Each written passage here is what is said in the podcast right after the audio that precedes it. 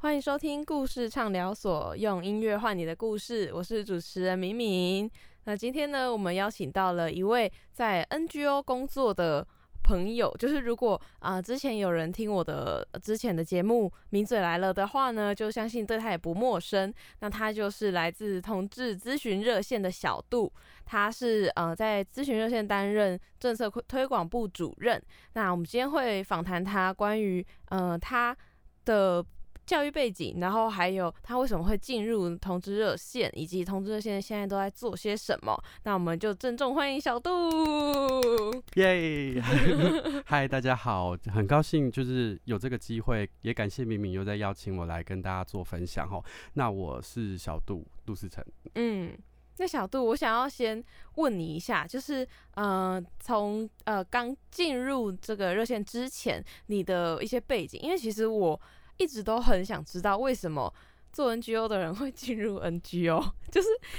自从我开始接触 NGO 之后，我就每遇到一个人，我就问他说：“你为什么要做这个工作？” 就是你知道的，就是吃力不讨好，然后钱又很少。对，听起来像是一个不归路这样子。对，我觉得你们很想不开。而且我最近发现发现一件事情，就是我一直以为可能都是大家都是念一些嗯。社工类就是那种，反正你出去也是当社工，也是累的半死。然后，但后来才发现，大家虽然都是念这种社会学相关的，可是大家的学历都很高。我就觉得，我一直以为就是好，我先承认我的错，就是我一直以为这个，那就 NGO 感觉就是呃实力苦干型的，就是可能呃不会是那种念到很高学位的人去做的事情。但是我发现很多人都是这样，我就觉得哇，你们明明有。更好的 出路，那你为什么会选择这一条路？哎，也是要澄清一下，就是有学历高，学历高也是有实力苦干的，这两个东西没有冲突。好，为什么我会说学历高呢？因为小杜他的背景就是可以直接讲吧，就是呃，你其实是先大学时候念了台大的法律系跟社会系双学位。然后还修了呃妇女与性别研究学程，然后并且念了呃台大的社会研究所硕士，就是嗯这个学历你就是出去外面可以好好找个工作。我现在好像在跟一个那种犯人讲话，在说什么啊你好手好脚不去 做好工作感觉。到底 NGO 是有多糟？感觉很像回到十年前，然后我在跟我妈爸妈对话这样子。当年你爸妈哦，没有啦，没有，其实还好。等一下可以分享一下。嗯嗯，那你就你其实是一个，我不能讲好手好脚，我刚差一点就蹦出这个词来。但你内心是这么想的，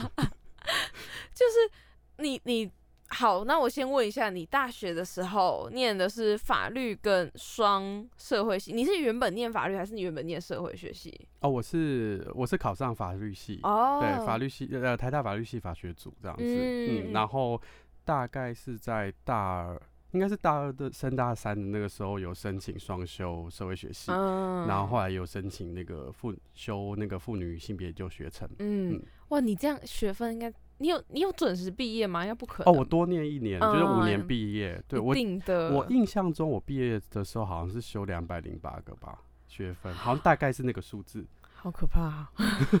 那你为什么？好，那你一开始念法律系是你想念的吗？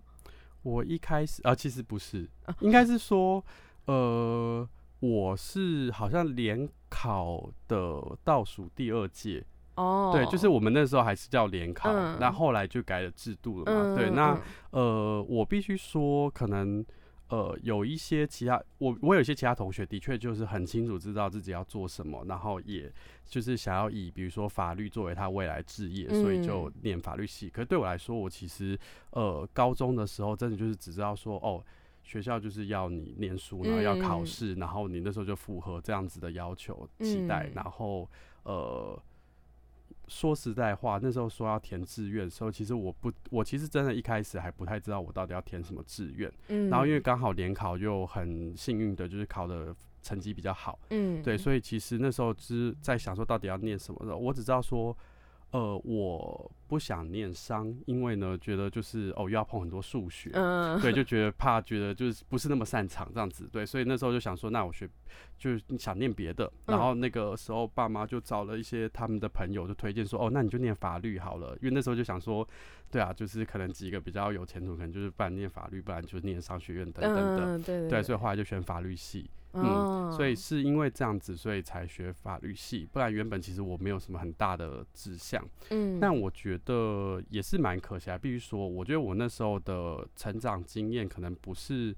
呃，虽然学校还是会提供一些资源给你，可是我觉得比起现在，可能就是更多同学，也许他在高中时候就已经有更多的。资源以及就是学校可能有更多的一些呃资讯的提供，让大家可以去思考你未来想要做什么样的工作。嗯，对。那我那时候觉得我其实还没有到非常清楚。那我一直到是到真的就是念法律系之后才知道法律系在做什么这样子。我觉得比较是这样。对。那所以当时呃法律系必须说，其实它。对我来说是有一些是有学习到一些重要知识，可是有的时候又觉得那知识好像离我很远。嗯，那我也必须说，我觉得那可能也是因为，毕竟我可能就是一个中产家庭，然后没有太遇到太多的问题的一个一个同学，然后然后学生，然后那时候念到呃台大，然后其实就是也没有遇到什么非常大的。呃，困难或挫折，但是对我来说，最大的人生的议题，其实那时候最大困难就是，我大概在国小五六年级的时候就知道说自己其实是比较喜欢男生的，喜欢同性别的人。然后国高中的时候，因为就是家里面都期待你就是念书嘛，然后不要谈感情嘛。那其实我也没有什么谈感情的机会，所以就觉得这一切都不是什么问题。嗯，对啊。可是其实对自己的那个性。性倾向的认同，其实就是一直在一个就是挣扎跟困惑的时候。嗯，那到升大学之后，才比较能够认同自己。因为我那时候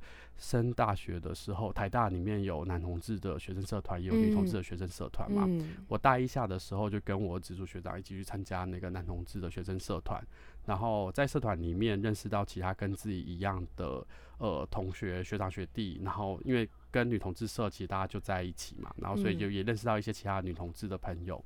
那就越来越能够认认认同跟认识同志社群，然后也开始呃想要更多了解一些关于性别议题的部分。那也是因为在这部分，我就发现说，我大一的时候有修那个陈东升老师，台大社会系陈东升老师的社会学。那那时候就是从社会学的这个课里面就发现说，哦。感觉看到新世界，而且我觉得社会学讨论的议题很多都其实跟我们的生活非常有关系，生命生活都非常有关系，跟整个社会都很有关系。所以那时候就觉得说，哦，对社会学讨论的议题其实都比较有兴趣。所以后来还是决定说要双修社会学。但是其实修社会学一方面也是在呃去探索跟了解跟自己比较有关系的生命议题。对，那。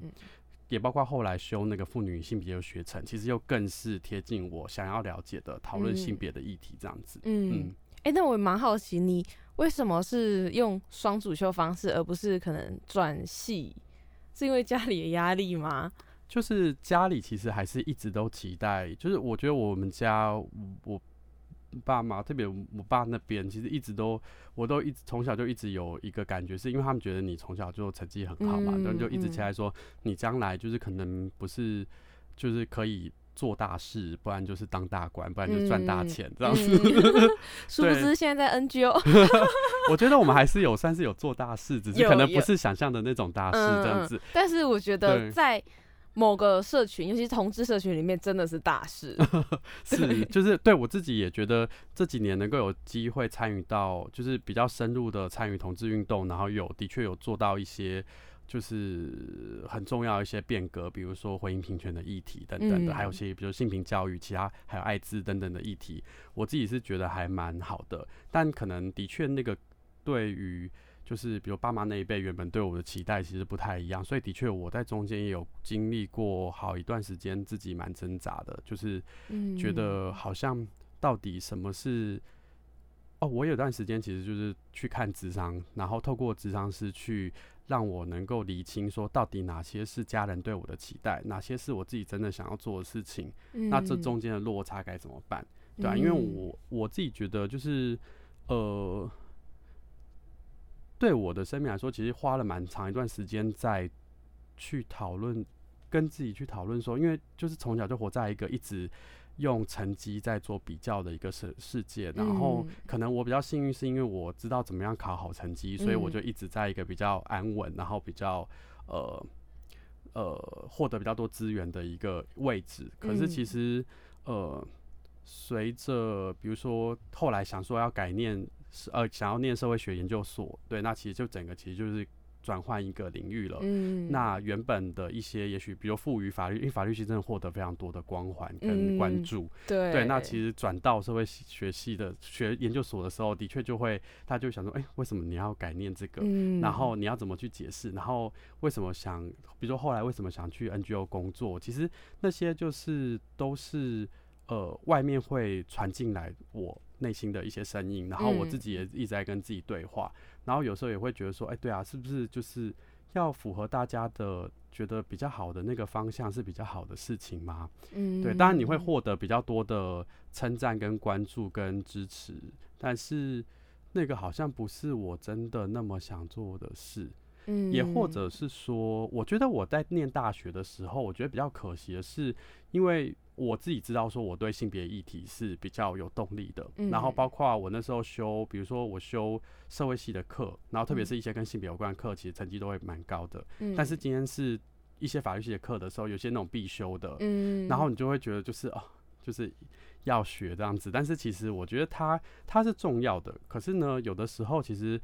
说实在话，其实法律这件事情是跟每个人都很有关系的。可是我们那时候的学习。我会觉得他让我觉得这件事情跟我距离蛮远的。嗯，我好像是在学习一个专业，我的确是在学习一个专业知识，可他跟我的生活或是我看到会遇到社会议题是距离远的。嗯，比如说什么，比如说像我现在自己在做呃。热线的工作，其实我们还是会遇到蛮多的法律议题。那之前婚姻平权是一个嘛，对不对？它牵涉到民法，然后甚至牵涉到宪法，对啊，甚至还套大法官视线等等的。那像那个另外的话，比如说我这边因为有负责艾滋议题，所以其实有处理到说，呃，艾滋。的条例，嗯，然后也有处理到一个，比如说跟，因为也跟比如说毒品或者使用药物有关的，嗯嗯，也包括是其实现在我们看到说，在那个监狱里面，或者是在那个呃那个乐界所或戒治所里面，其实绝大部分的人，很多人啊，不要说绝大部分，很多人其实他真的牵涉到其实是毒品的危害防治条例，嗯，可这像这样的法律，其实在我们学校在。我在念大学的时候，其实是不会学到的。嗯，对。可是我觉得你，当你今天有去碰触到这些法条的时候，其实你会觉得那个跟你实际上看到人会接触到的议题是更贴近的。嗯，对啊。所以就觉得有点可惜，因为我好像到大学要毕业的，哎，应该说学校还是有老师教，呃。性别跟法律相关的课程的非常少，然后我记得是我快要毕业的时候，才学校来了那个陈昭如老师，对，那陈昭如老师现在也教非常多跟性别还有法律有关的课嘛，对对对。那我那时候其实就是比较没有机会上到这个，就觉得很可惜，对对对啊。可是我男朋友因为他小我，呃，他年纪小我一岁多，他他他小我两届，他就有修到那个陈昭如老师的课，这样子，对啊，就觉得很可惜。但是你还是有修那个呃妇女性别研究学程，嗯，我蛮想问这个是什么？因为它不是一个科系，嗯，那它是一个就是什么东西啊？还有你们在里面是学什么？哦，其实我从那边真的学到蛮多，就是法律系不会学到的东西嘛。那妇女性别研究学程，它其实是台大的一个跨。跨系所的一个一个学程这样子，那就是各系所的老师一起合开，然后呃以谈就是性别议题为主这样子。那呃一我那个时候啦，我不知道现在有没有变化。我那时候一定要修的就是妇女性别研究导论，然后另外还有就是女性主义理论与流派嘛，好像是这个名字。对，那那其实你就是透过这个，你就会发就可以开始学习到说哦，到底呃。女性主义者或是一些性别理论是怎么样去谈性别这件事情，然后大家怎么看待，比如说性别的不平等，对，那这个性别不平等当然从比如说原本的两性之间的不平等，到就是谈论到比如说多元性别的议题，那那个多元性别议题本身就是我嗯。呃所关注嘛，因为也就是我所在的社群这样子，嗯，对啊，就是透过这些方面，我们有学到一些性别理论或者一些性别概念，去能够思考我们实际上遇到这些不平等的议题，或者我们遇到一些歧视性的问题，它背后的比如说。背后的社会架构是什么原因？嗯，对啊，那还还有比如说怎么样去用一些概念去理解这些事情，这样子，嗯，对啊，那对我来说其实觉得蛮有帮助的。嗯，我其实很能够认同你刚刚讲的，就是你为什么会觉得法律，就是因为我觉得法律它是一个，它在你。认识他之前，他只是一个条文。嗯。可是当你看到那个个案，你才会把它连接起来。所以就我很能够理解。就其实我在呃念大学部，就虽然说我是念广电，但我也有跑去念社会学。嗯。然后就因为其实我觉得社会学是一个，它可以看世界，可是它同时也是在解释你自己内心，就是有点像是一个。自我了解的过程，嗯，然后，嗯，还有就是，就其实我觉得像台大的这个妇女性别研究学程，有一点像我们学校的性别所那样子，只是性别所就变成说你要去念这个研究所，但是对你们来说就是大学时候就接触到，我觉得很好。然后因为像我们就我有在呃世世新的性别所嘛，就念的也都是 跟你一样的那些东西，然后。我前阵子才在想说，课本可不可以拿出来卖，看有没有新生。因为感觉就是我我知道它是一本很重要的书，但我不会再打开了。千万不要这么想，就是当你这样把它卖出去的时候，你就发现说，哎，怎么办？我要用到了。对 对，你永远都不知道你接下来未来还会需要到什么。所以你嗯，所以你架上还有法律的书吗？其实是有的，但是你有打开它吗？没有。你看吧，看吧。对啊，哦，那些是真的可以，可是可是我觉得法律系的书又更不一样，因为法律一直有在变化，所以其实你过几年之后，你原本跟教科书可能也没有办法卖，或者是拿来怎么使用了。对啊，嗯，对啊。那我我自己是会觉得说，如果是再有机会做选择的话，我可能会比较觉得，嗯，如果我可以先念社会学，或者是。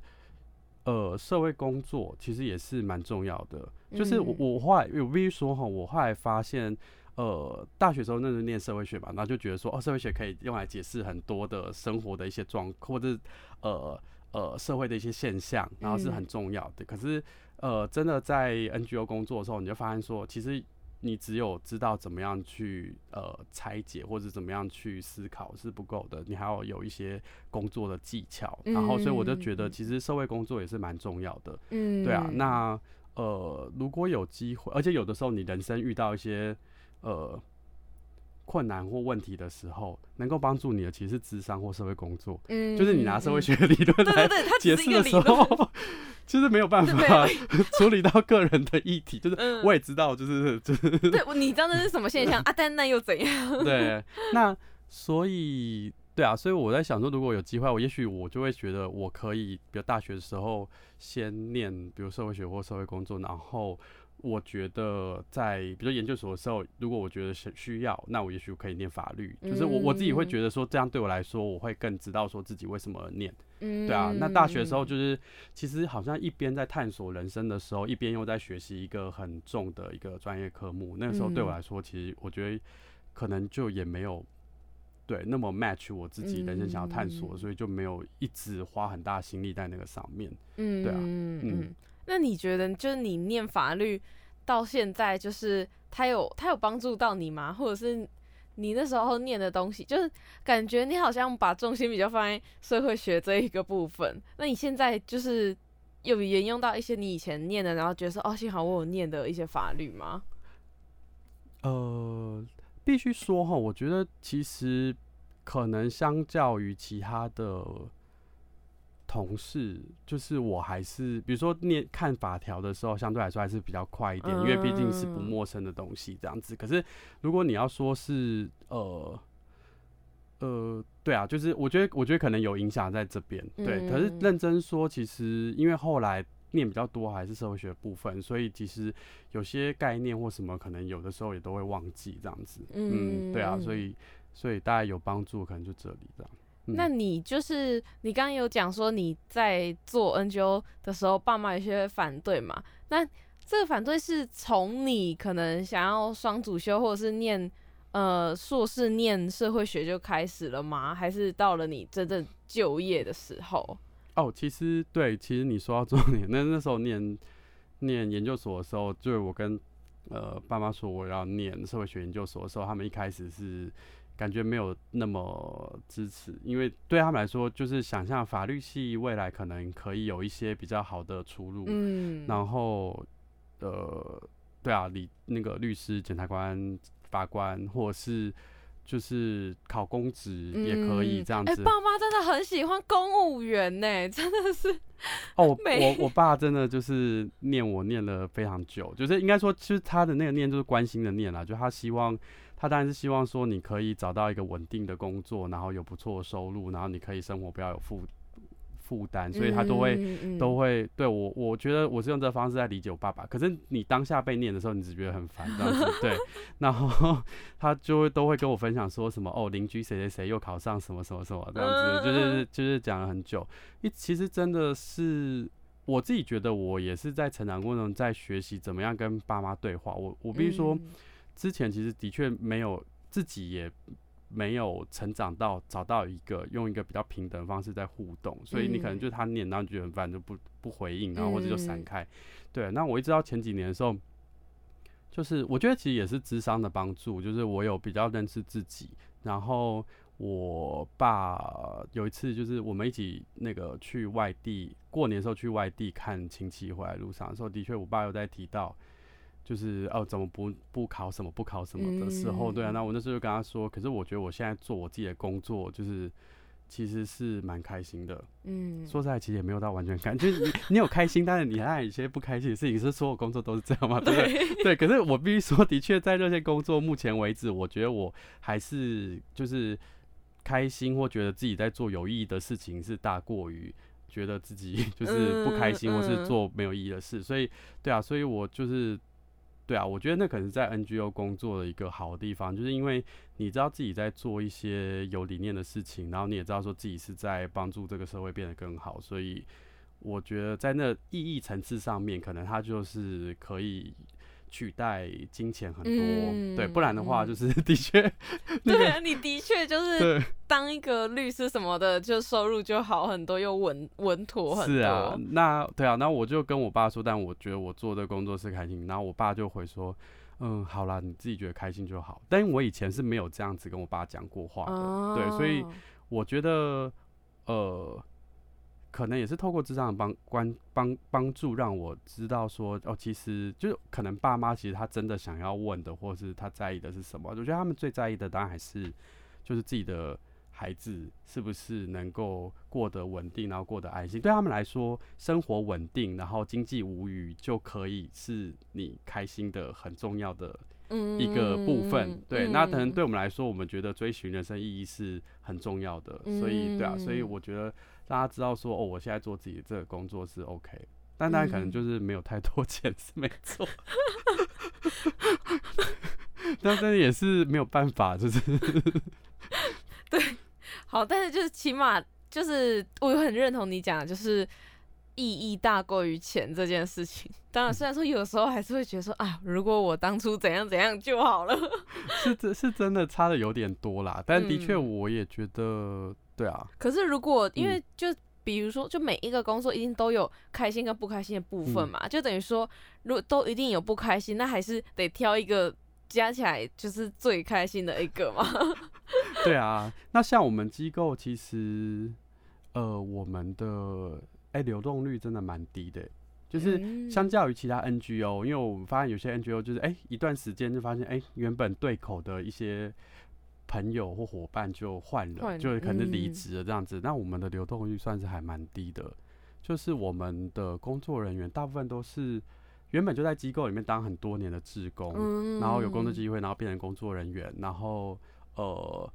当工作人员的时候也都是用年来计算我们的工作年资，就是就其实大家一待好像都会待蛮久的。那是因为我自己觉得我们的我们组织的。呃，运作方式比较是工作人员跟义工们一起讨论接下来要做的工作方向，那比较不是由上而下去命令你说要求你要做些什么事情。对，那那个组织文化会让你觉得自己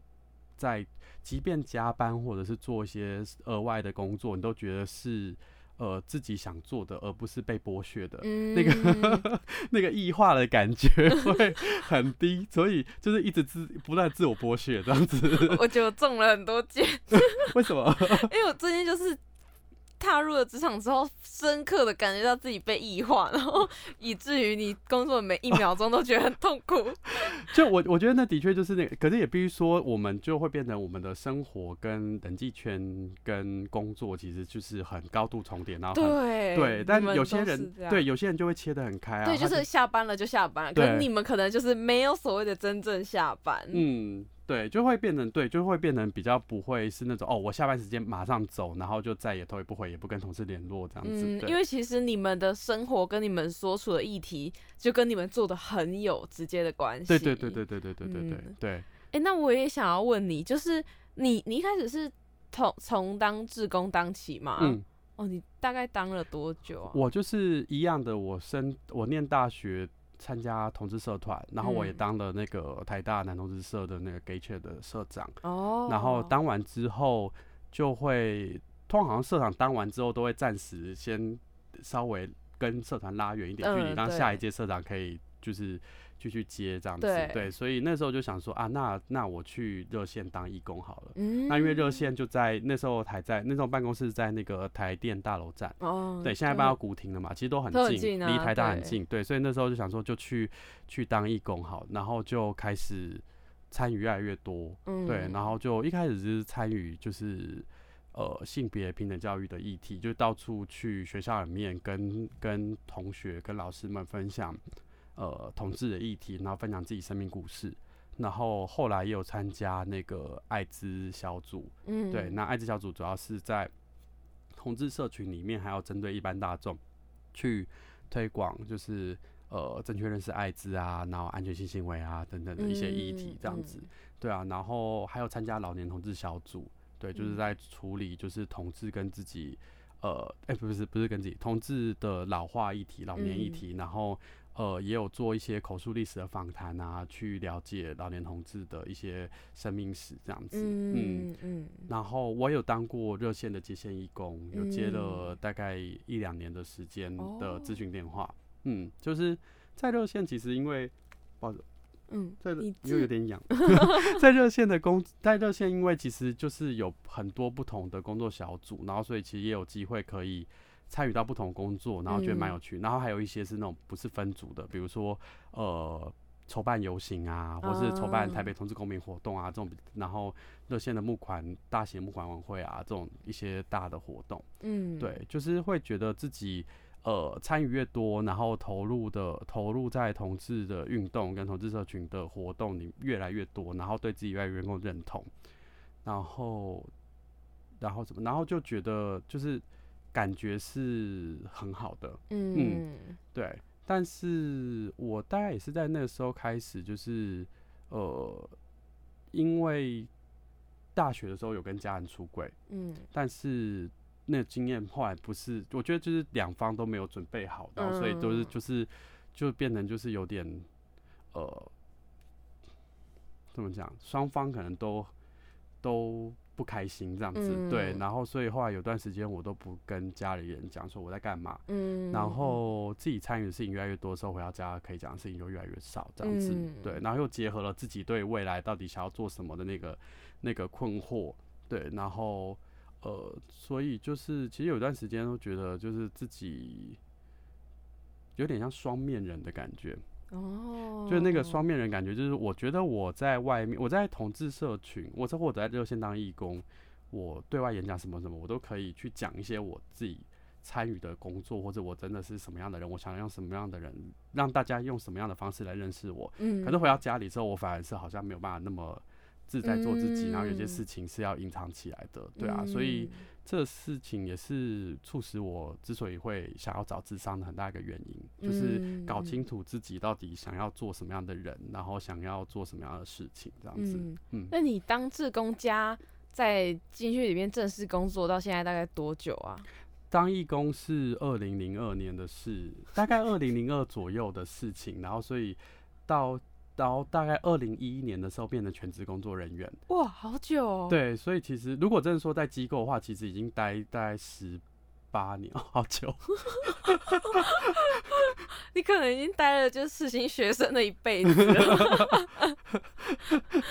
对，而且你在里面代表你。就是有很强烈的认同感，你才会一直在那边当志工哎。对啊，对啊，对对对对，我觉得就现另外一个比较特别地方，就是是热线的组织架构，比起其他团机构来说，相对来说是比较扁平的。嗯，对，就是它比较不是阶层式的组织。嗯，所以呢，那个义工参与的，你参与的越多，其实你可以发声或者是表达意见，一起去呃。在热线做事，或者是一起去讨论热线应该怎么运作的，这这个这个就是大家都可以参与，这样对机会是更多的，对啊，所以其实你会就是会觉得说自己是有参与感，因为你可以去改变些什么。嗯嗯嗯，好的，那就这一阶段的访问呢，小杜想要点播一首歌，是来自五月天的《爱情的模样》，就其实。还蛮多人不知道这是一首可能关于呃同志的歌曲，然后我自己是私心推荐，大家可以去听那个呃五月天跟田馥甄的 l i f e 版。那今天我们播的是原版，就大家一起来听《爱情的模样》。但如果你是 podcast 的话，就自己搜寻上网来听喽。那刚刚访问小杜到一个段落嘛，那我们这一个段落呢，也是要来聊聊，就是进入热线之后的小杜，就是因为之前在讲小杜之前的呃成长背景啊，还有他自己的认同啊，那就是进入热线之后，虽然说你刚刚有讲说你在热线待了很久嘛，但是呃，我也蛮好奇，就是因为你当志工跟正式当。职员就是这两者，你中间的身份有就是有切换吗？还是其实都在做类似的事情？你说工作吗？还是对，就是呃，你从志工变成一个专就是专员这样子。呃，就是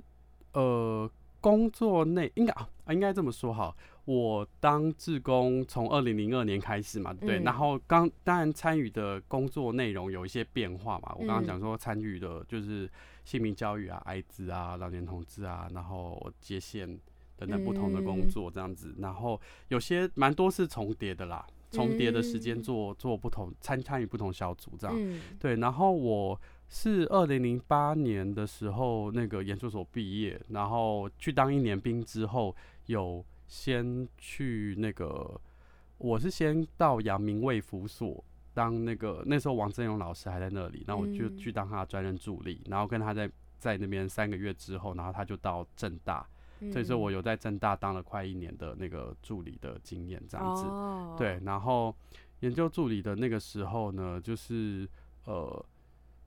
做研究助理工作之外，就是那时候也有，因为下班之后就比较没事嘛，然后就有参与更多热热线的工作，然后很多时候就觉得说自己好像在做两份工作，就是白天的时候在做那个就是呃研究研究助理，然后晚上的时候就是做热线的工作这样子，而且因为那时候又刚好有遇到有工作人员离职，嗯，对，就是热线有工作人员离职，就是负责艾滋小组的工作人员离职，所以有段时间。艾滋小组是因为我们有分不同工作小组嘛，那每个小组通常都会有工作人员来负责带。那那时候艾滋小组没有工作人员的时候，是由几个同事、几个工作人员去，其他几个负责其他小组的工作人员去 share 这样子。对，然后他们也吃不下，所以就请找几个比较资深的义工，我啊，还有另外两个人帮忙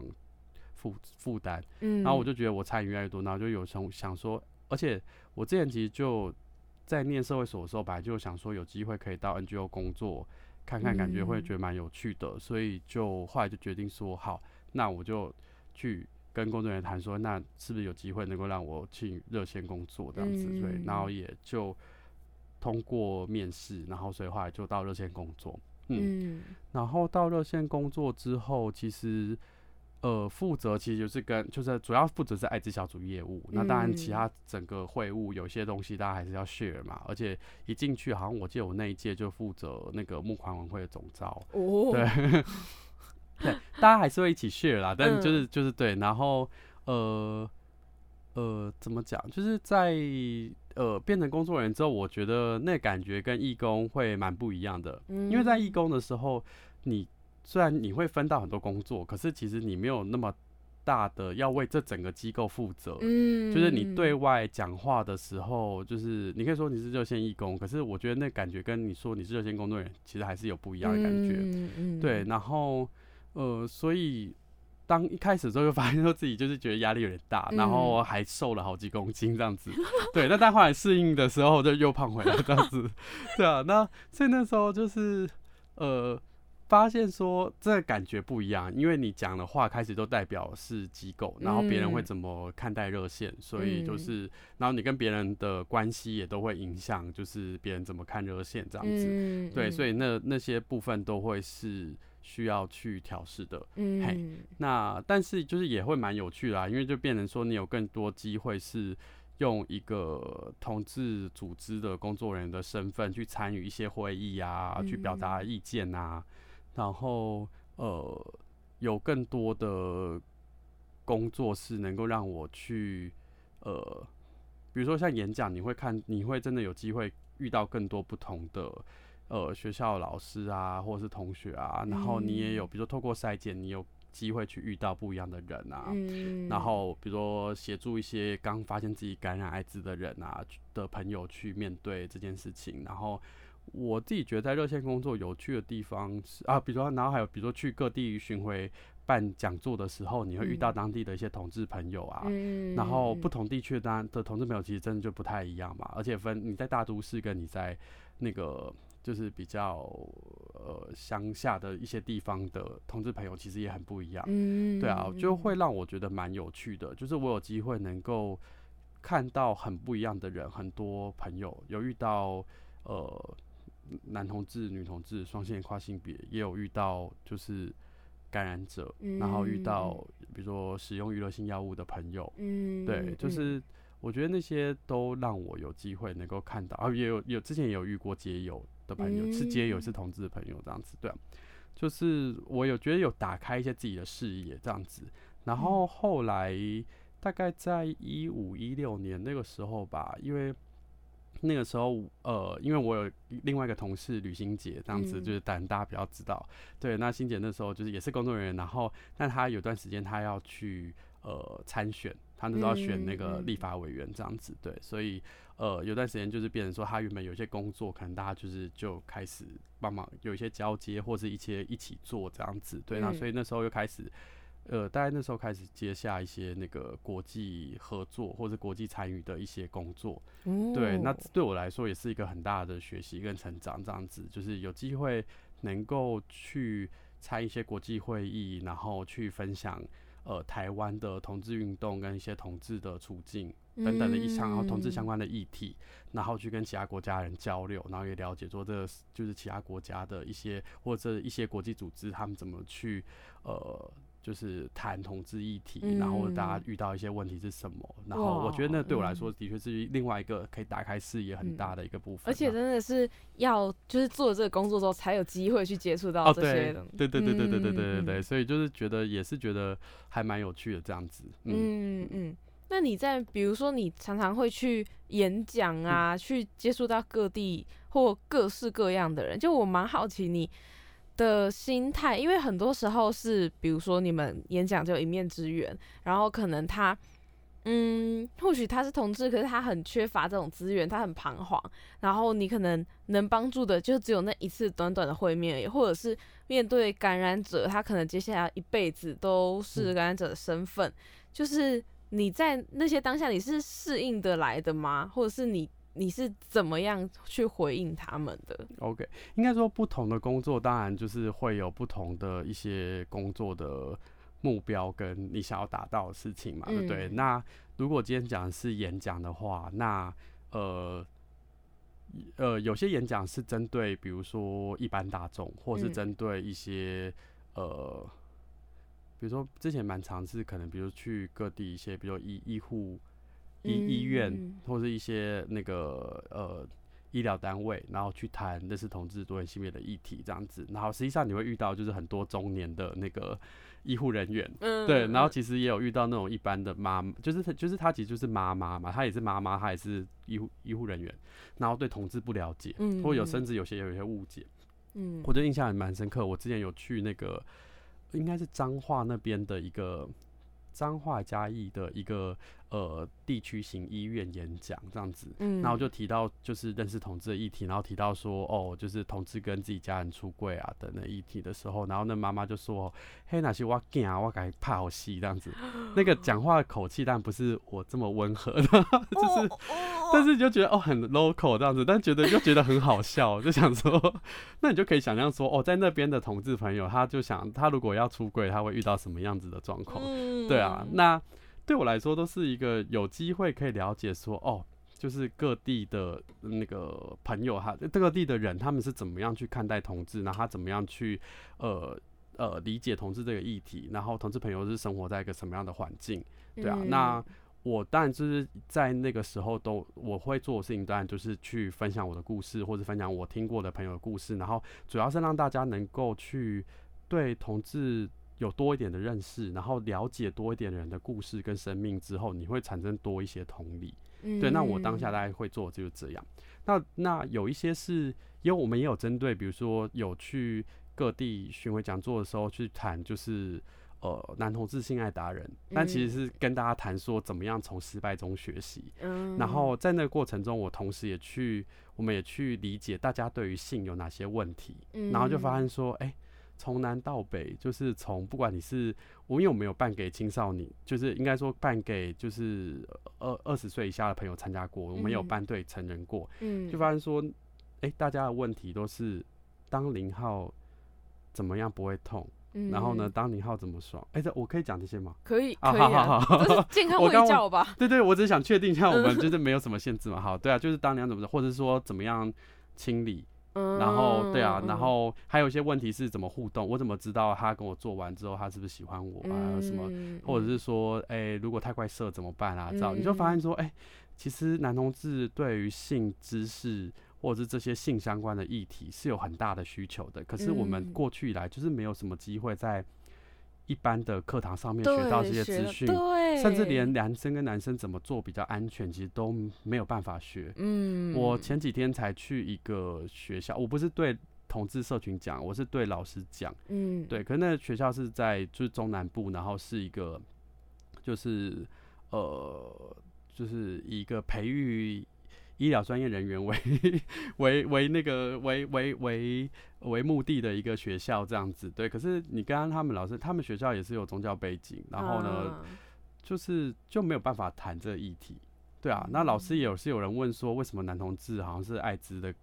是不是感染艾滋的人比较多之类的？对，那还是要去拆解这些一这些事嘛。那同时也跟他谈说，那到底能不能在？因为他们学校甚至是也是没有很希望说我可以直接谈同志，因为他们有宗教背景这样子。可是你不谈，不把这件事讲清楚，实际上我们遇到的是什么？看到是呃，他们那边也有比如说年轻的同志，然后后来也是有机会聊聊，就是还是一样有感情困扰啊，然后也是有很多关于性的好奇啊，或者想要了解说这样子做。会不会有什么问题啊？等等的，那但是没有什么机会可以好好去谈的时候，我们怎么期待说大家都能够学习到真的怎么样保护，不止保护自己，还要怎么样爱自己，怎么样进入一个好的关系，怎么样经营一个好的关系，对啊。所以我觉得在演讲的时候还是会有机会能够有一些刺激跟冲击这样子。然后像如果今天是谈，比如说你说遇到呃。刚确诊的朋友，其实比较多都是在我们这边做，因为我们机构有提供艾滋，对艾滋梅毒的呃匿名快速筛检这样子。那如果验出来是阳性的话，通常就是艾滋这边阳性的话，就是由我这边去协助陪同。对，那所以我会陪到蛮多的朋友。那你是告知他们的人吗？呃，我们现在工作做法会是我们培训志工去当筛检员，然后所以志工会告知完之后，然后我再去衔接去陪伴他们去医院做确诊，或者看他有什么需求来协助他。对，那现在比较好，早期更多一点是在因为台湾在二零一五年修法之前，其实如果你是外籍朋友，你有感染艾滋，你要被驱逐出境嘛，然后然后你也就是。呃，你也没有办法，就是你你是外国人，你有艾滋，你也根本没办法拿到就是学生签证或工作签证进来，对啊。那我们的确有遇到有些朋友，他就已经在这边生活，然后后来发现自己逆筛验出是阳性的时候，不知道该怎么办，然后不知道怎么取得医疗资源，所以那时候还有协助他们想办法去能够让他们能够获得支持，然后获得一些医疗资源这样子，对啊。那现在就是因为那法律已经被改掉，所以就比较没有这个压力，对啊。那但是其实还是有不少朋友在面对自己感染到艾滋之后，就是会有一些担心或者是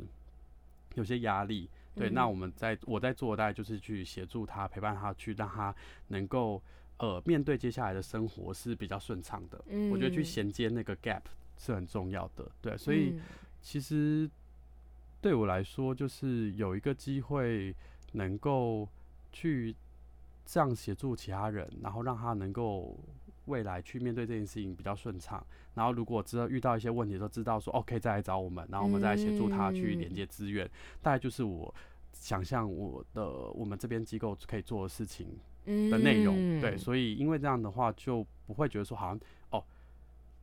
而且我们就当然希望说，因为感染艾滋，可能我们是希望说能够让大家就是知道说哦，这件事情不是一个完全没有办法处理或面对的事，对，所以呃。我们可以做的就是尽量协助他，但是也不会觉得说哦，那压力过大到就好像我要为他的人生负责一样。嗯嗯嗯，了解。好，然后在这个单元呢，蛮好笑的是，因为我请小杜就点一首工作的时候会想要听的歌曲，然后他刚刚就 call out 给同事说：“哎，你们工作的时候会想听什么歌？”然后还 还爆料我，我就不说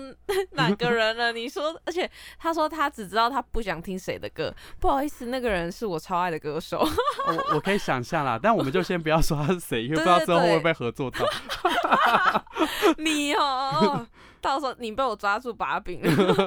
我以后把你列入黑名单，因为你讨厌我喜欢的歌手。不要这样。好了，然后在小杜在这里，就是他们的同事们达成了共识，就是他们可以接受梁静茹的歌，而且据说很爱播梁静茹。然后所以小杜就点了这首梁静茹的《爱久见人心》。那同样，如果你是听 podcast 的话，就自己搜来听喽。那刚刚呢，小杜分享了一下他在呃热线里面。所做的一些事情啊，还有在呃热线里面所会协助到的一些人，包含去演讲，然后包含去呃可能接触到艾滋感染者等等的。那呃，就除了在热线之外，小杜其实同时也是台湾男性协会的理事。就其实我蛮想聊聊那个同诶男性协会的，因为他他是一个还蛮妙的存在。就是呃大家可能对于这个协会有点陌生，因为他也其实成立。不久嘛，嗯，然后他目前应该也是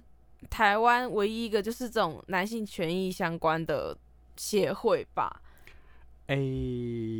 哦，我不知道，就是先 应该先说我不知道是不是唯一啦，但的确他目的是这个没错，就是呃，我们应该说这个机构它成立了两年多，嗯，然后是其实还是一个蛮新的组织啊，那呃，它是。一开始成立的时候，其实也是有那个立新基金会的一个支持，然后提供了就头几年的的一些经费，然后来辅助成立这个组织。那呃，当初我们参与的时候，也是希望说，就是我们自己看到嘛，就比如说我像我跟同事，我们是在热线这边看到男同志，还有一些异性恋朋友，他还是会因为比如说呃一些性别的。呃，框架或一些性别结构的议题，然后让其实不只是只有女性，其实包括异性恋男性本身也有可能在这个性别的框架或限制下面遇到一些困难，或者是比如说因为性别刻板印象所苦等等的。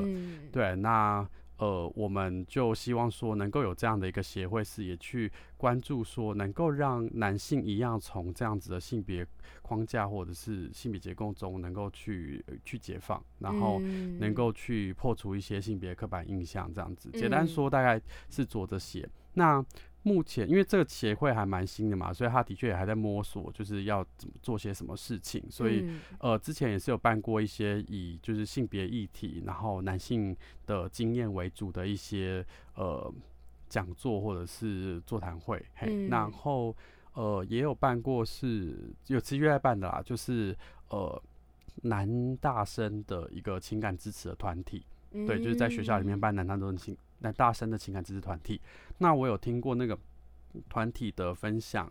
几次，其实都蛮感动，因为参加人真的就是呃一些，其实以异性恋男男性比较多，然后呢，就是大家在里面去透过参与的团体去整理自己的一些情感经验，然后那些包括是跟自己家人的，然后跟自己的亲密关系的伴侣的，对，然后还有自己可能成长过程中就是所遇到一些性别经验，那必须说就是不是只有女性才是因为这个性别结构。的受害者，其实很多时候男性也遇到很大的问题，比如说我们从小到大被要求，就是我们在成长过程中不能随便展露自己情感，嗯，然后太常哭或者是太常表现自己的一些负面情绪，好像就会被人家觉得你是不成熟，或者是你是一个不够坚强，对，那其实对男生来说，其实是让我们学习怎么样跟自己的情感隔离。对自己跟自己的情绪，或者是对自己的感觉隔离，那其实对我们来说并不是件很好事。嗯，这个从比如说，呃，我不知道明明你有没有经验，是我我自己就有一些那个长辈，嗯，他是那种就是中年的中老中年的那种异性恋男性那样子，然后通常都是只有在喝酒的时候才能够就是。就是有些人在喝酒，就是说什么发酒疯，就是或者他喝酒的时候就会开始侃侃而谈，把一些那种内心话讲出来，这样子，就是对他来说好像不喝酒是没有办法说出这些话的。嗯，可是对女生来说好像就比较不会是那个问题，就是女生相对来说比较不会有。不能够展露情感的议题，这样子，对啊，然后那这个团体其实就让大家有机会能够去整理自己经验，而且分享出来，我觉得蛮棒的。嗯，那另外的话就是现在开始要做，想要做个案工作跟做咨询的服务。那咨询的话，就是只要自己是，就是你是男性，然后你觉得你遇到一些。你在你遇到一些呃性别不平等或者一些觉得不平等对待的一些经验的话，想要做一些咨询或讨论，都可以打电话过来。对，那那你今天是那个如果是个案的话，比较会是说，就是你有遇到目前还是以你有遇到一些亲密暴力或是家暴议题的朋友，你需要一些支持跟一些资源的话，可以打过来这样子。我觉得台湾很需要这样存在，就是大家会以为好像可能嗯。性暴力或者是呃这种亲密关系的受害者都是女性，可是其实很多男性也是，而且他们更缺乏这种发声管道。对啊，或者是说，可能我们之前我知道现在已经开始有多一些资源去提供给就是相对人。以前我们会说加害人嘛，现在说相对人，就是对对于这些相对人来说，可能他也。就是虽然好像施暴这件事情是件不好的事，可是可能也要去看说他是不是在成长过程，或是他的所他的生命经验中，他是不是也没有其他的方式能够去表达自己感觉或者是情感，或者是他怎么样去处理呃伴侣之间冲突的议题。对，那我觉得这些都是很值得开发的。嗯，然后我还有另外一个问题想要问你，就是嗯。因为很多人都会觉得说，呃，会参与同志运动的人都是同志，那会去关注艾滋的人都是艾滋的感染者。那你就是对此有什么想要说的吗？就是我在写硕士论文的时候，我妈就问过我，因为我硕士论文就是跟艾滋有关，然后我还去访谈了一些就是那时候是参加轰趴的朋友，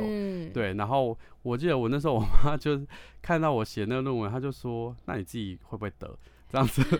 或者啊，那你自己有没有这样子？长辈都这样觉得。对对对对对，那其实就是这件事当然是没有直接相关啦。就是我觉得会关注感染者权益，我相信感染者自己当然关注嘛。那但是就是关心艾滋平权或艾滋议题的朋友，其实也会也不一定是感染者嘛。对啊，那。那我觉得男同志社群可能有更多人是关注，因为我们就从小到大就就因为整个社会教我们说，哦，男同志跟艾滋好像距离很近，所以对很多人来说，其实这个议题是很不陌生的，嗯。然后我们自己身边也有蛮多感染者朋友，对，所以当然是会希望说大家都能够过得好这样子，嗯，对啊。那但比但不是所有人都是。那我自己觉得这也是我自己在热线看到一个很珍贵的经验是。呃，因为像其他蛮多的艾滋机构，比较多都是就是专业工作者去协助或支持感染者朋友这样子。而且现在当然也有那个感染者自己有一些也有一些自助团体这样子。对，那可是像热线这边比较特别，是我们是同志团体，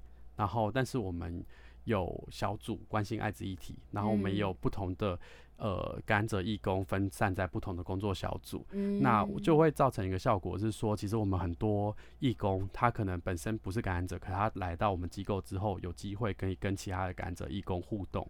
然后你实际上去跟别人相处之后，就有点像是，当你今天身边真的有同志朋友的时候，你就可以真的去认识认识这个人，然后透过认识他之后，你去了解。身为一个同志可能他会遇到一些问题是什么然后你也可以比较不会带用原本的一些刻板印象去理解这个人。那同样的我们这边有比较多的甘蔗义工之后我觉得大家也就是有种更一般的方式去理解说哦其实因为我觉得我们算是比较特别的人对对对对对对对对啊。然后呃支持同志议题的当然也不会只有同志因为我刚刚没有提到是说其实前几年的时候我们也我也蛮就是以热线的身份，我们有很积极投入婚姻平权的争取过程嘛？对，我们一起各团体一起组成婚姻平权大平台嘛。那我们自己看到说，其实这个运动非常大，它卷动的不是只有同志社群而已，它卷动了很多异性恋想要支持平等，想要让台湾呃更加呃进步或更有一个大家想要的未来的这样子的年轻族群。对，所以其实看到是。当你今天想要争取平权，想要争取一个平等的社会的时候，其实是需非常需要有很多的异性恋的支持。嗯，然后我们身边有蛮多异性恋朋友，就是他都也会公开了去呃，比如说使用一些彩虹的符号啊，然后或者是在脸上面就写一些他们对于比如反同团体的的呃，就是抨击啊等等的，对啊，那那些都是你会感觉到说，哦，自己是有盟友的。嗯，哦，我。我比较回到，就是我觉得我上大学的时候开始跟身边的人出柜，然后那时候法律系还是相对来说比较保守嘛，所以我在法律系的时候是比较少，就是我有跟几个很好的朋友，可是我没有跟所有人出柜，可是呃。随着慢慢的、慢慢的开始让越来越多人知道之后，我就发现说，哦，其实像前几年在争取过程中，你就看到说，有一些朋友、有些以前的同学们，他们都会在他们脸书上面去写说他支持婚姻平权等等的，那个感觉是真的很有力量。你就觉得说自己再也不是孤单一个人，然后是有很多人跟跟我们站在一起的。嗯，了解。好的，那在最后呢，就是你也是有一些 要宣传的任务，就自己还忘记。真的。是我自己聊的太开心了，对，对，就是因为因为热线每一年都会有办呃募款晚会嘛，嗯，对，就是呃我们现在已经叫做募款感恩会，因为它有时候在下午，有时候在晚上，对，然后对这个募款感恩会的话是呃热线年度最重要的活动之一，这样子，因为它就是呃。这个活动里面募得的款项是作为热线未来一年工作的很重要的一个经费来源。好，然后呃，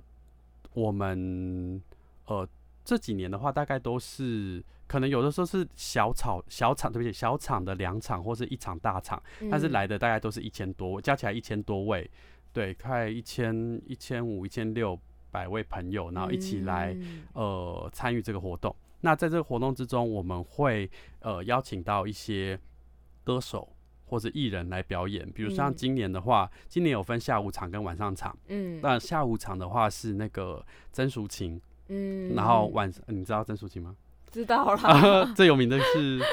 呃不知道，鲁冰花。啊，对对对对对，鲁冰花，对对对。那那曾淑琴的话，就会是可能，比如我这世代，或者比我在年纪长一点的时候，大家就会很听过，因为他之前也是一个蛮知名的歌手这样子。那那晚上场的话，可能就是在年纪再低一点的朋友会知道是江美琪。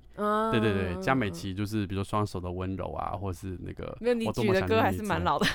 没办法，因为他只是他红的时候就是我大学的时候这样子，对对啊。然后另外还有。就是那个呃，两场都会有的是把奈，把奈跟他会跟呃一个原住民的同志的团体一起合作，这样有个表演。然后另外我们也邀请到，目前还在正在进行中，但是有一个蛮精彩的。厉害的表演，这样是跟软骨功有关的。对，然后呃，除此之外，我们还会有一些节目是，就是去呈现热线关心的议题，然后就会让大家参与这个活动的时候，你会觉得哦，又精彩，但是又觉得感动，然后你会跟同志社群们在，或是支持同志的。社群在一起，因为来参加的当然不是只有同志朋友，还有包括支持同志的一些朋友也会来参加。那呃，一起来了解说热线。呃，过去一年做了什么？然后我们关心什么议题？那接下来还有些什么？接下来觉得同志运动应该要继续发展的议题，这样子。嗯，那大家买票进来，因为今年的话是下午场跟晚上场都是呃不分不划位，然后都一律是一千块。嗯，对，就是现场排队这样子。那你来买张票，其实就是对热线的支持。嗯，对，那就很希望说大家可以来支持一下我们，因为必须说这个活动原本 我们。理论上应该原本应该是在七月多办的，我们通常在七月多办，可是今年因为疫情就延到八月多，而且我们在过程中一直很担心，想说到底办不办得成。嗯，对啊，那最后是确定会办了，可是目前售票状况真的是不是很理想，我觉得可能大家还是会对疫情有些担心这样子，所以就是真的很希望大家可以支持一下我们这样子。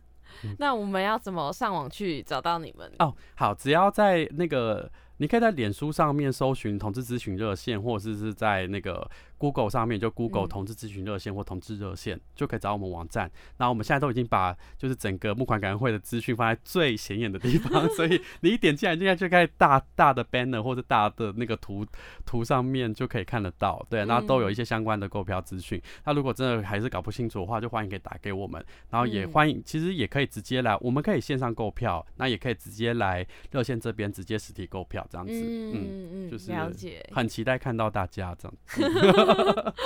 感谢小杜的卖力宣传，是，那就很很感谢今天小杜愿意来到我们的节目，然后呃，就今天分享了这么多，希望大家也有所收获，然后对于同志议题有更多的了解。那在最后呢，呃，小杜要点播最后一首歌，叫做《C C That Walk》。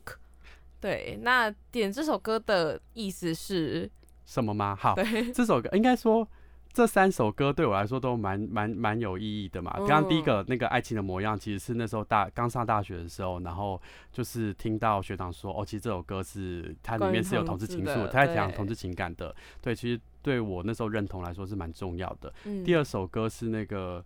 爱久见人心嘛，对，其实，在办公室最近很常放，然后其实我觉得它是一个蛮温暖的歌，然后听了之后也会蛮有力量的，对，那就是很适合像是在符合热线的工作情境啦，就是我们就是呃。呃，温暖而坚定的有力量，怎么听起来有点恶？但是就是实际上是这样，没错，对啊。那现在最后一首《C C That Walk》其实是那个美国一个很有名的扮装皇后的那个电视节目比赛，那个 RuPaul's Drag Race，他们其中某一季的一首那个呃最后的主题曲，这样子《C That Walk》。那其实就是